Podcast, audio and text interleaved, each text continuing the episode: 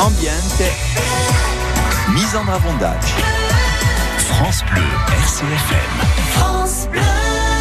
Oggi Bagiuda una ricetta di liscio fatta in casa.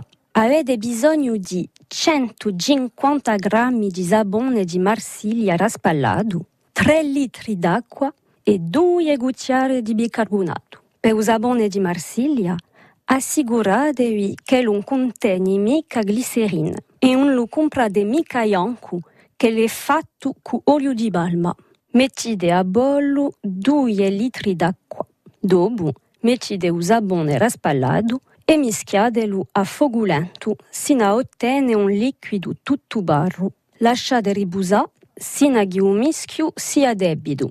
Infine aggiungete un litro d'acqua e due cucchiai di bicarbonato. Mischiate e tenete a vostra lisciva in bottiglia in vetro. È semplice, no? Allora che aspettiamo? RCFM Ambiente.